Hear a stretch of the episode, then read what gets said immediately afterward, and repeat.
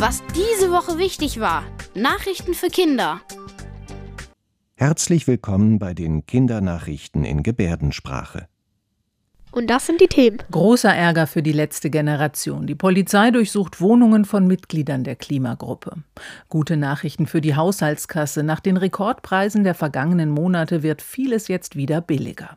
Besserer Schutz für die Natur. Fachleute sagen, dass wir mehr für die Artenvielfalt tun müssen. Und Finale in der Fußball-Bundesliga. Fans freuen sich auf das spannendste Meisterrennen seit vielen Jahren. Ich habe gehört, dass die Polizei in den letzten Tagen Hausdurchsuchungen bei der letzten Generation gemacht hat. Weil die Polizei sich erhofft, da Pläne für, von den Klimaaktivisten zu finden. Ne? Gegen einige Mitglieder der Klimaschutzgruppe gibt es Anzeigen. Und dabei geht es um ihre Aktionen und woher sie das Geld dafür bekommen hat.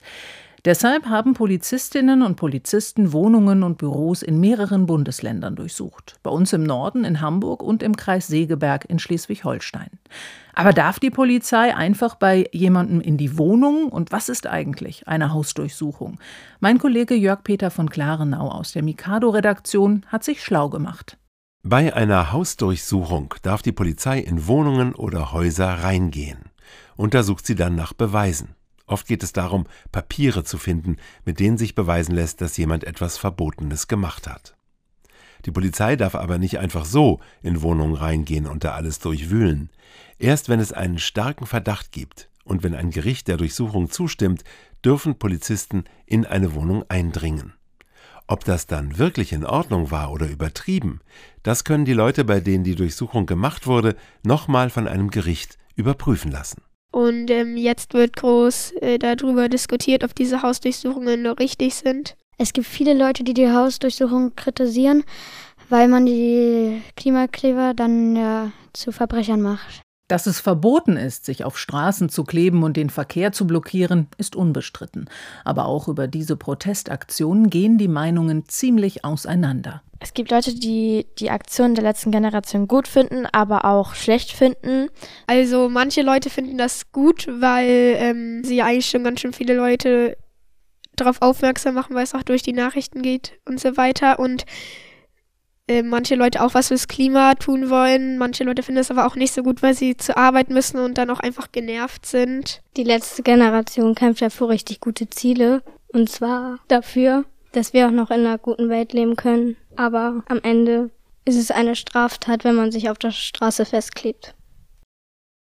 In den letzten Monaten sind viele Sachen teurer geworden und einige Sachen werden jetzt wieder günstiger. Mehr bezahlen musste man zum Beispiel für Lebensmittel, Benzin, Gas oder zum Beispiel auch Strom. Die Kosten für Energie waren im vergangenen Jahr stark gestiegen, vor allem wegen des Krieges gegen die Ukraine. Jetzt können Energieversorger Strom und Gas wieder günstiger einkaufen. Das merken Kunden jetzt auch auf ihren Rechnungen mit niedrigeren Preisen. Einige suchen sich auch einen neuen Versorger, um einen billigeren Vertrag zu bekommen. Auch beim Einkaufen im Supermarkt merkt man mittlerweile, dass einiges wieder günstiger geworden ist. Zum Beispiel Butter. Im Vergleich zum Herbst ist der Preis um durchschnittlich 80 Cent gesunken. Auch Nudeln sind wieder billiger. Ähm, selbst wenn jetzt ein paar Sachen äh, weniger Geld kosten, ne, gehen die Experten trotzdem davon aus, dass wir am Ende des Jahres 2023 mehr Geld ausgeben müssen als im vorherigen Jahr für die gleichen Dinge. Und auch jetzt gibt es immer noch einiges, was teurer ist. Wenn Sachen teurer werden, nennt man das Inflation. Es ist normal, wenn es ein bisschen Inflation gibt, aber so doll wie in den letzten Monaten ist es zu viel. Das Problem ist, dass alles teurer wird, aber man von der Arbeit nicht mehr Geld bekommt. Zwar bekommen auch viele Menschen im Job einen Inflationszuschlag, aber oft bleibt nicht viel zum Ausgeben. Und das merken viele Händlerinnen und Händler auch. Es wird weniger gekauft in Deutschland. Experten denken, dass das auch der Grund ist, warum die Wirtschaft zweimal geschrumpft ist. Jetzt war gerade der Tag der Artenvielfalt und da haben ganz viele Leute darauf hingewiesen, dass wir mehr für die Natur tun müssen. Unter Artenvielfalt versteht man alle Tiere und Pflanzen, die es in einem bestimmten Gebiet gibt. Die meisten Arten gibt es in den Tropen, also den Gebieten entlang des Äquators. Da liegen auch die Regenwälder. Nach Schätzungen leben dort rund zwei Drittel aller Tier- und Pflanzenarten.